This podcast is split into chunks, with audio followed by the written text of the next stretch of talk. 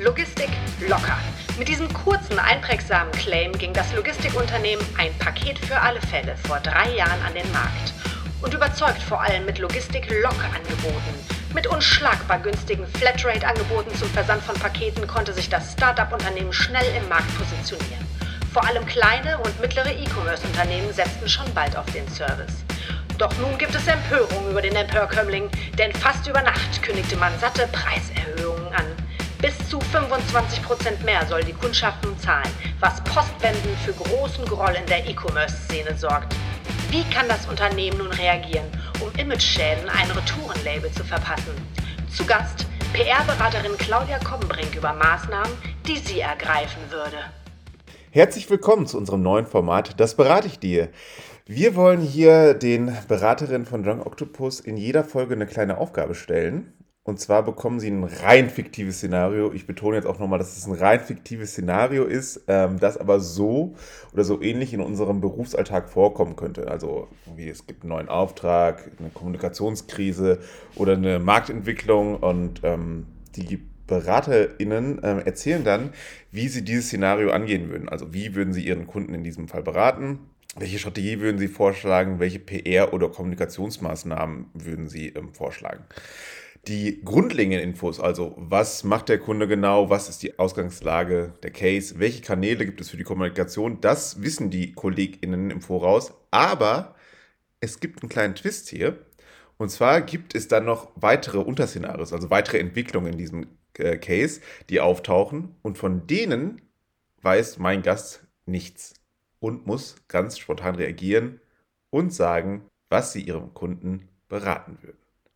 In dieser ersten Folge ist zu Gast ähm, Claudia Kommenbring, ihres Zeichens äh, Senior-Beraterin hier bei Drunk Octopus.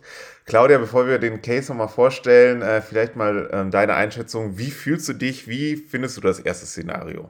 Ich fand das erste Szenario schwer, habe es durchgeguckt und bin gespannt, was jetzt für Ergebnisse dabei rauskommen, ähm, was ich mir so überlegt habe. Ich bin selbst ein bisschen gespannt, was ihr auch noch für mich vorbereitet habt und äh, freue mich, ja, genau, das mal durchzukauen mit euch. Ja, natürlich soll es auch eine gewisse Schwere haben, weil wir wollen ja auch zeigen, ne, dass wir mit allen PR-Wassern gewaschen sind. Ne? Ähm, genau, aber wir gucken mal äh, erstmal das Szenario an sich ein. Ich hoffe, in der finalen Produktion haben wir vielleicht hier so einen kurzen Musical-Stinger, der nochmal so die ganze Dramaturgie ein bisschen nach oben peitscht. Es geht darum, das Logistikunternehmen ein Paket für alle Fälle ist mit ganz innovativen Lösungen an den Markt gegangen. Besonders beliebt war dabei eine Flatrate zum Versenden von Paketen was besonders bei kleinen und mittleren E-Commerce-Unternehmen ganz schnell für äh, viel Aufmerksamkeit gesorgt hat und die wurden auch sehr schnell in großer Zahl zu zufriedenen KundInnen. Und das Unternehmen wurde schnell, sehr schnell zu einem relativ großen Player am Markt, vor allem dank auch einer groß angelegten Marketingkampagne. Also es war ein junges, cooles, hippes Unternehmen mit guten Preisen. Aber jetzt kommen wir zum eigentlichen Szenario. Nach dem ersten Jahr steht jetzt eine Preiserhöhung an. Und die wurde vorher aber nicht so richtig ähm, kommuniziert und die Kunden wurden mehr oder weniger vor vollendete Tatsachen gestellt. Äh, und die Preiserhöhung ist auch nicht so klein. Tatsächlich steigen die Preise jetzt um ein Viertel an.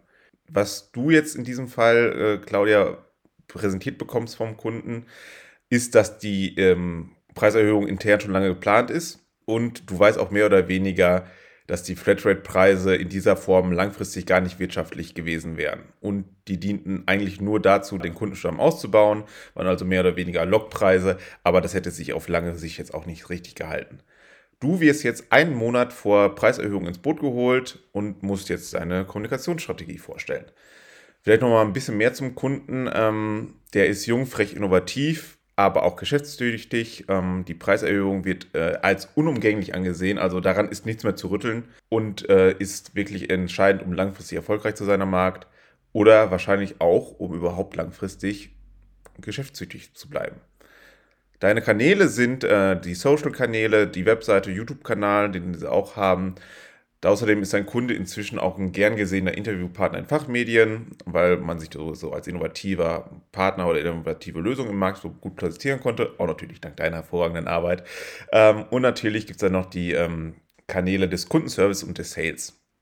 Das ist so äh, in aller Kürze das eigentliche Szenario. Vielleicht an dem äh, Punkt direkt so. Was ist deine erste Einschätzung? Was denkst du? Oha, habe ich gedacht. Weil äh, 25% Preissteigerung, das muss man erstmal äh, verdauen. Wenn das jetzt zum Beispiel, wenn ich das auf mich beziehe und ich einen Service nutze, der ähm, von einem Tag auf den anderen 25% den Preis erhöht, dann wäre ich, glaube ich, äh, irgendwas zwischen schockiert und äh, sauer. Ähm, es kommt natürlich auch ein bisschen darauf an, wie sehr braucht man den Service, wie sehr nutzt man den Service und so weiter. Aber klar ist das jetzt auf jeden Fall eine riesige Herausforderung, ähm, die da ansteht. Ähm, erst, ich habe schon eine kleine Frage. Kann man das noch staffeln oder steht die 25% Preiserhöhung fest? Ist das, das, das wird gemacht gute, in einem Monat? Ja, das ist natürlich eine hervorragende Frage, weil natürlich ist die Sache immer äh, bei uns immer, ne, wenn wir solche ähm, wenn wir vor so einem Szenario stehen würden, äh, wie viel Geschäftseinfluss hat man da? Also an sich ist das schon so geplant, weil wie gesagt, im Businessplan an sich ist es mehr oder weniger offensichtlich, dass ohne diese 25 Prozent sich diese Preise nicht halten können oder sich das Unternehmen eigentlich nicht wirklich rentabel halten kann. Deswegen okay. eigentlich hängen sie an diesen 25 Prozent. Ähm, ist natürlich die Frage, ob sie das, äh, das werden wir gleich noch sehen, ob sie das nach dem Medien-Echo oder nach dem Feedback wirklich so beibehalten wollen. Ja, ähm, okay. Ähm, also das wäre so dein erster Rat, wäre einfach zu sagen, nee, mach das so nicht. Der erste Rat ist tatsächlich so, warum sind wir schon wieder viel zu spät ins Boot geholt worden? Weil das passiert uns tatsächlich im Alltag relativ oft, ähm, dass äh, so kurz vor knapp äh, jemand um die Ecke kommt und sagt, äh, übrigens, wir haben da ein Problem, haben wir euch gar nicht gesagt, aber ist jetzt soweit, übermorgen. Also das passiert uns öfter, ja. Jetzt, bevor wir ins äh, eigentlich Strategische reingehen, ist natürlich immer am Anfang jeder Kommunikationsstrategie immer die Frage, was möchte man da überhaupt erreichen? Was wäre also dein, ähm, dein ideales Ziel? Was möchtest du mit deiner Strategie idealerweise bewirken? Ich denke oder eine Vermutung wäre, dass ähm, der, das Ziel ist, dass kein Kunde abspringt oder kündigt. Weil wenn es eine Flatrate ist, dann ist es ja ein Abo-Modell. Ähm, und da würde ich davon ausgehen, dass das Sales-Ziel ist, dass die KundInnen sagen, ach so, ja, wir haben natürlich Verständnis für 25% Preiserhöhung, wir bleiben trotzdem bei euch, weil ihr so einen super tollen Service habt. Das wäre das Ziel. Dann wollen wir mal gucken, ob wir das erreichen. Und wenn du jetzt sagst, da wollen wir gucken, wie wir das erreichen, jetzt die nächste und vielleicht entscheidende Frage, was sind deine Maßnahmen? Als erstes vielleicht noch zu dem, was man will man erreichen, ist natürlich, dass einen keiner hasst in diesem Fall. Aber ähm, die ersten Maßnahmen wären, äh, was ist die Begründung der Preiserhöhung? Ich glaube, dass die wahnsinnig wichtig ist. Die wird ja so und so kommen und es wird, also es werden, es wird Kundinnen geben, die das nicht gut finden. Äh, es wird einen Aufschrei geben, vielleicht gibt es äh, schlechte Presse oder einen Shitstorm oder was auch immer. Das heißt, als erstes muss das Narrativ, wie es so schön heißt, für diese Preiserhöhung stehen.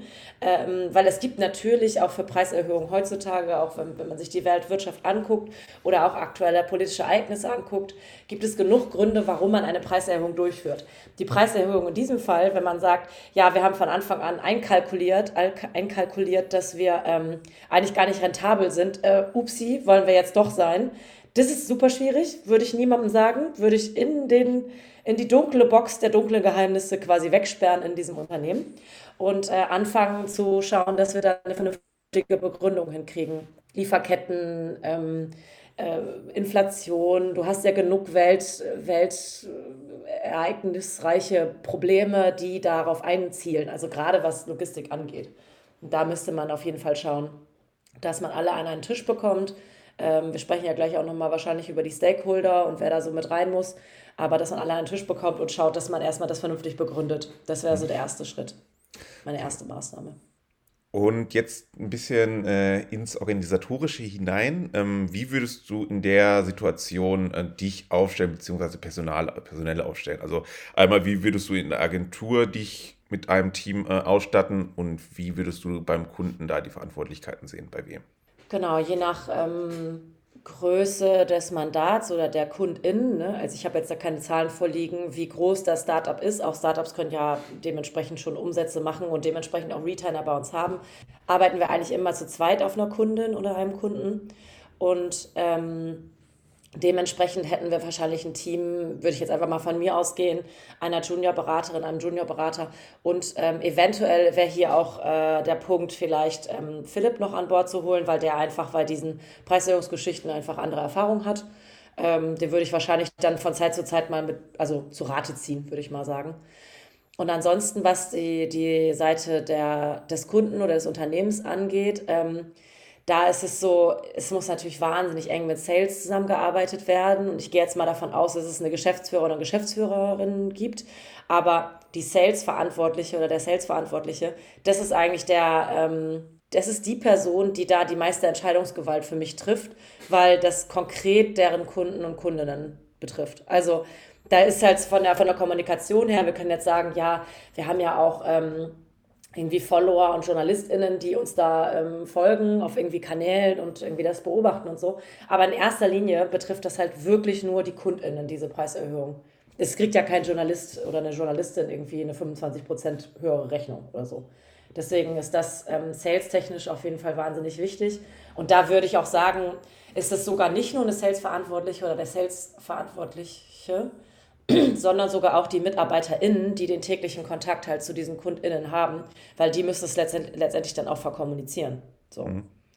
Genau, und die, natürlich, wenn dann auch noch eine Marketing- oder Kommunikationsverantwortliche auf der Seite ist, dann gerne auch die mit ins Boot holen, weil die kann dann die Maßnahmen steuern oder die Texte abnehmen. Ähm, kann auch sagen, das passt zur Tonalität oder nicht oder wie auch immer. Also die Person sollte auch mit im Boot sein. Mhm. Und dann da vielleicht noch abschließend zu dem äh, Organigramm äh, der ganzen Operation, sage ich jetzt mal, wen würdest du denn da so ich, im Kommunikationslied sehen? Wer hat aus deiner Sicht den Hut da auf?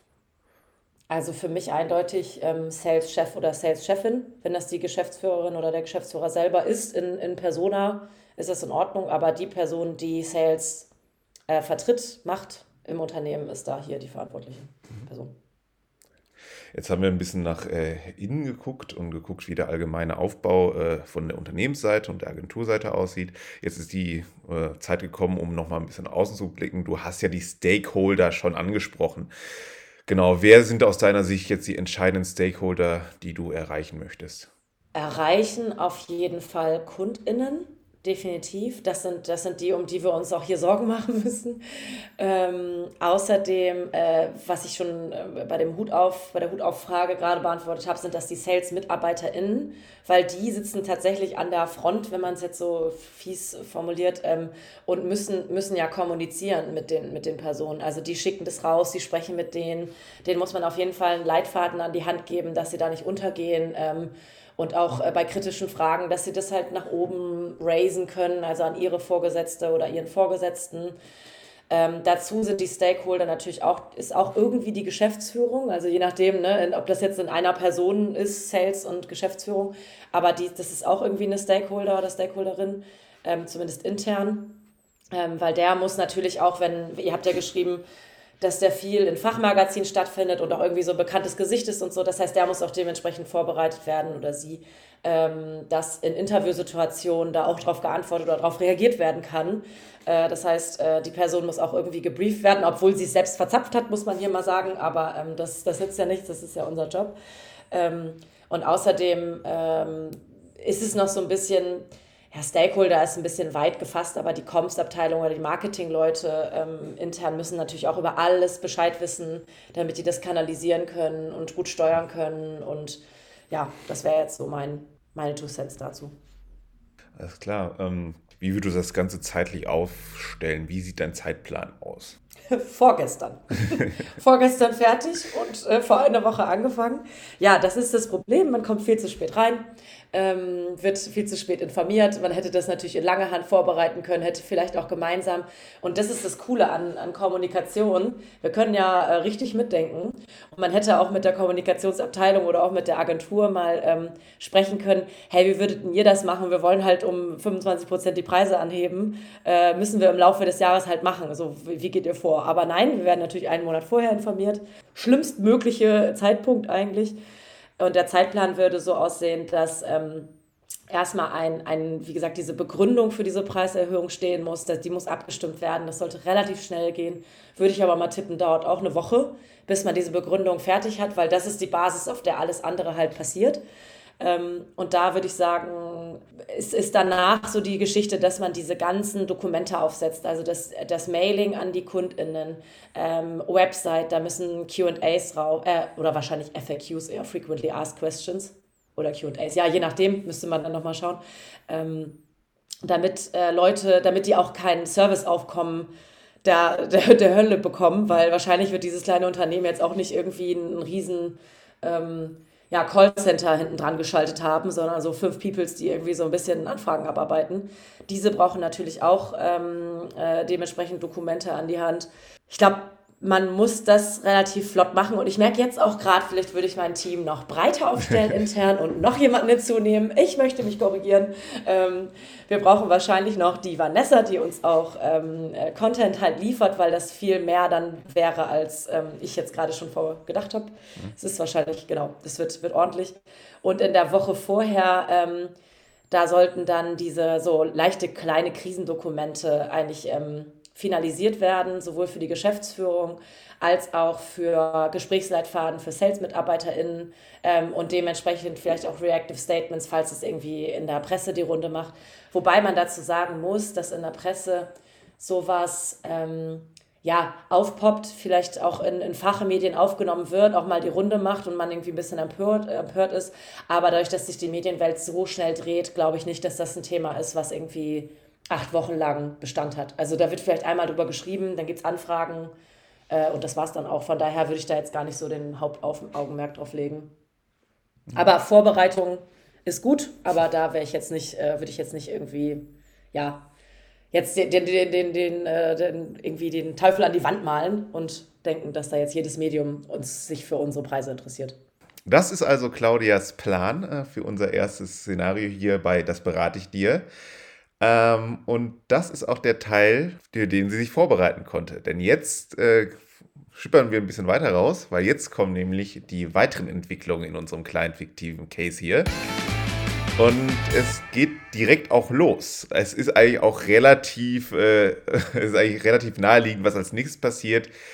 Die Preiserhöhung wurde angekündigt ähm, und was dann als erstes passiert, ist die ersten Reaktionen der KundInnen beim Kundenservice ein.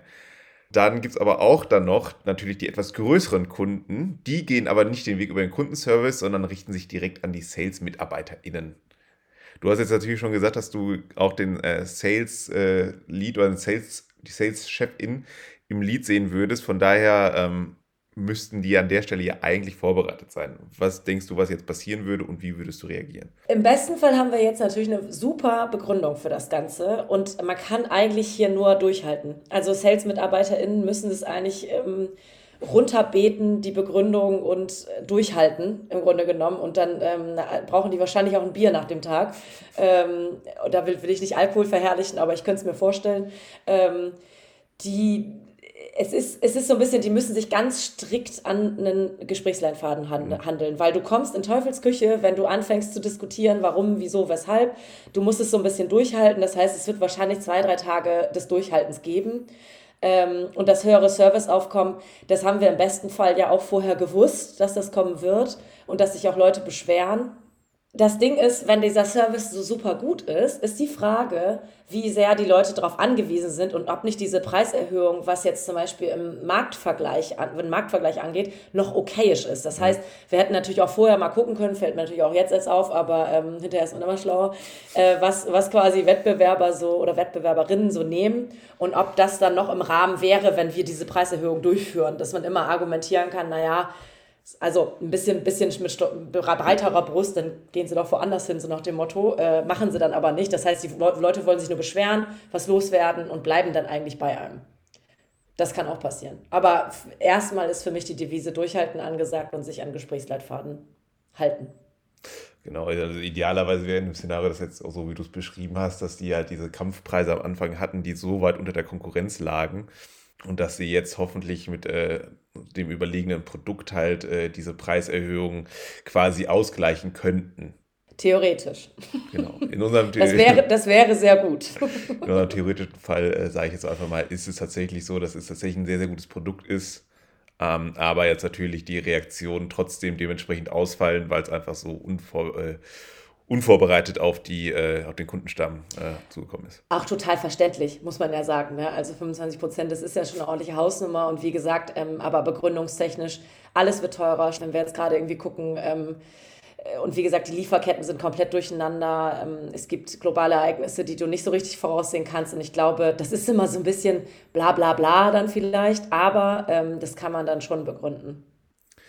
Also du sagst so im ersten Schritt, das unmittelbare Feedback der KundInnen ähm, würdest du mit den Maßnahmen, die du ja bereits vorgeschlagen hast, äh, erstmal mehr oder weniger nicht aussitzen, weil du hast ja Maßnahmen ergriffen und du hast äh, diesen Leitfaden äh, an, den, äh, an die Kundenservice-MitarbeiterInnen und den Sales gegeben. Also die wissen ungefähr, wie sie reagieren können. Aber wir sind ja hier bei Das äh, berate ich dir war das jetzt natürlich nur die erste Welle, sage ich mal, weil das nächste Unterszenario ist ähm, weg von den äh, unmittelbaren Stakeholdern hin zur breiteren Öffentlichkeit. Denn erste Kundinnen machen über Social Media Druck. Und deswegen gibt es jetzt auch die ersten Medien, die anfangen zu berichten und die aber auch gleichzeitig anfangen, ein bisschen genauer hinzuschauen. Ich sehe äh, Begeisterung in deinen Augen. Was heißt genauer hinschauen? Was ist denn bekannt? Was bekannt kann man denn rausfinden? Frage ich mal so. Also bisher hast du weiterhin die Kommunikationshoheit. Bekannt ist ähm, alles, was über Kanäle, über deine eigenen Kanäle, aber auch über Sales-MitarbeiterInnen und Kundenservice an die Kunden gegangen ist. Oh nein, und weil wir ähm, verrückte GründerInnen haben, haben die wahrscheinlich gesagt, wir sind die günstigsten und billigsten und wollen das immer bleiben über Social Media. Und jetzt so nein. Ah, ja, schwierig. Ähm, Gerade Social Media, wie wir wissen, ist natürlich ähm, unberechenbar manchmal. Und wenn Medien drauf anspringen, also ich glaube, dass tatsächlich der größere Threat Social Media ist und nicht Medien. Weil, ähm, was ich schon vorhin gesagt hatte, das ist eine Preiserhöhung, ja, da kannst du was drüber schreiben, aber wenn du einen Artikel geschrieben hast, ist das jetzt erstmal vorüber, wenn man jetzt nicht, was weiß ich, was findet, das weiß ich jetzt ja noch nicht, ähm, ist die reine Preiserhöhung jetzt eigentlich medial irgendwann auch abgehandelt, würde ich kurz durch aussitzen, weil was sollen wir machen? Du kannst es ja nicht zurücknehmen, sonst ist das Unternehmen pleite. Ähm, was die KundInnen angeht, da ist natürlich ein bisschen Fingerspitzengefühl gefragt und ähm, was die, auch diesen Gesprächsleitfaden angeht, den die Sales, Key Accounts oder MitarbeiterInnen vorliegen haben. Genauso hat man diese ja dann auch vorher ähm, für Social Media und den Community Manager, die Community Managerin, im besten Fall sind das nicht wir, sondern das ist irgendwie intern, ähm, hat auch was vorliegen, worauf äh, dementsprechend reagiert werden kann da, ich glaube, das ist so ein bisschen, stoppen kannst es eh nicht. Also musst ein bisschen gucken, wie sich das, wie da die, die, die Dynamik ist. Also wenn das jetzt dann in äh, so eine Kündigungswelle und Kündigungsaufrufe und wir gehen jetzt hier alle weg und so weiter, dann musst du natürlich gucken, wie du da weiter verfährst ich würde jetzt erstmal sagen, ähm, stick to the Leitfaden und tu zu dem Messaging, was du hast, auch mit den Begründungen, die immer wieder gebetsmühlenartig da unterposten, auch auf die einzelnen Posts eingehen, da vielleicht ein bisschen Fingerspitzengefühl zeigen. Das kann aber auch eine Community Managerin oder ein Community Manager, da bin ich gar nicht die Expertin. Ähm, und schauen, dass es so ein bisschen abflaut. Also, dass es so ein bisschen, dass man zumindest da ist, reagiert, das wahrnimmt ähm, und sich nicht jetzt versteckt oder so oder Kommentare löscht, das ist das Allerschlimmste, mhm. ähm, und schaut, dass, das, ähm, dass man das so ein bisschen äh, moderiert bekommt, sag ich mal so. Heißt nicht, dass das funktioniert, aber wir versuchen es zu moderieren. Okay.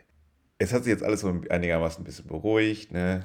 Es, du, äh, es werden auch einige KundInnen abgesprungen sein, aber im Großen und Ganzen ist man da einigermaßen durchgekommen. Oder ist man? Denn es gibt noch eine letzte Hürde, äh, oh die du überwinden musst.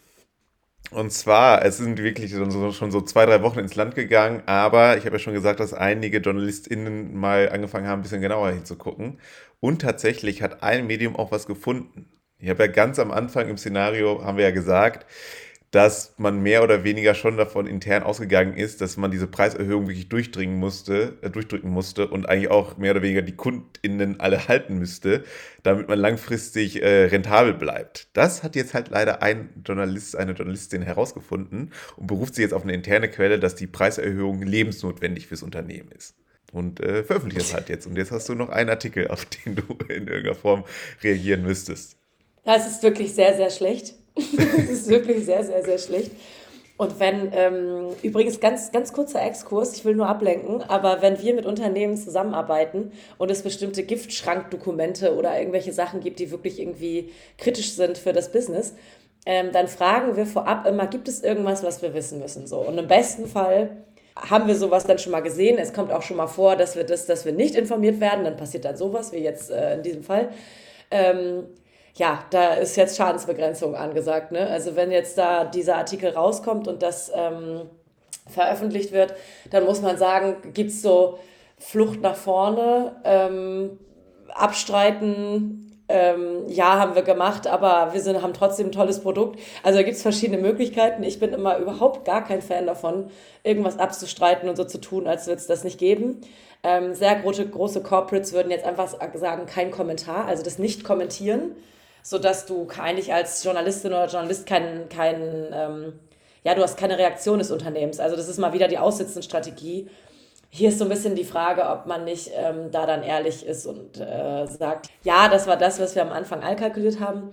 Ähm, aber hinzu kommen die Gründe, die wir uns jetzt dazu, also die wir noch ausgearbeitet haben, wie Inflation, Lieferkettenprobleme und so weiter. Also ich würde versuchen, das, was die rausgefunden haben, zu sagen, ja, das stimmt, das ist in unserem Geschäftsmodell. Ähm, äh, ist es enthalten gewesen oder im Businessplan, aber wir haben, das war nicht die Höhe oder so. Im besten Fall stand da nicht drin 25 Prozent nach einem Jahr, sondern da stand drin, wir müssen die Preise erhöhen. Und dann würde ich sagen, wir müssen das jetzt aber in diesem, in dieser in diesem Ausmaß machen, weil wir bestimmte Dinge sich auf dem Weltmarkt so entwickelt haben, dass wir sonst nicht konkurrenzfähig bleiben. So würde ich versuchen, das zu lösen. Das ist ein Gespräch mit der Geschäftsführung, das ist ein Interview, da muss gut, das muss gut vorbereitet sein. Ähm, ich wäre aber hier überhaupt nicht dafür, da irgendwas abzustreiten. Oder zu sagen, Journalistin oder Journalist hat irgendwie Bullshit gefunden oder kein Kommentar oder so. Ich, es ist, äh, finde ich, schwierig. Und im besten Fall haben wir auch gute Beziehungen zu Journalisten und Journalistinnen und die sollen sowas auch rausfinden. Das ist auch völlig in Ordnung. Ähm, aber unser Job ist es dann, das Unternehmen irgendwie zu schützen und dass die ähm, da heile rauskommen. Und Ehrlichkeit währt am längsten, würde ich mal sagen. Das ist ein schönes Schlusswort. Du hast es geschafft, Claudia. Das war das letzte Unterszenario. Ähm, ich schwitze. Du hast es getan. Dank dir ist das Unternehmen durch diese Kommunikationskrise durchgekommen. Äh, alle KundInnen sind zurückgekommen nach dem letzten souveränen Interview. Äh, Umsätze sind um 85 Prozent gestiegen. Mein Gott, super. mein Gott, super.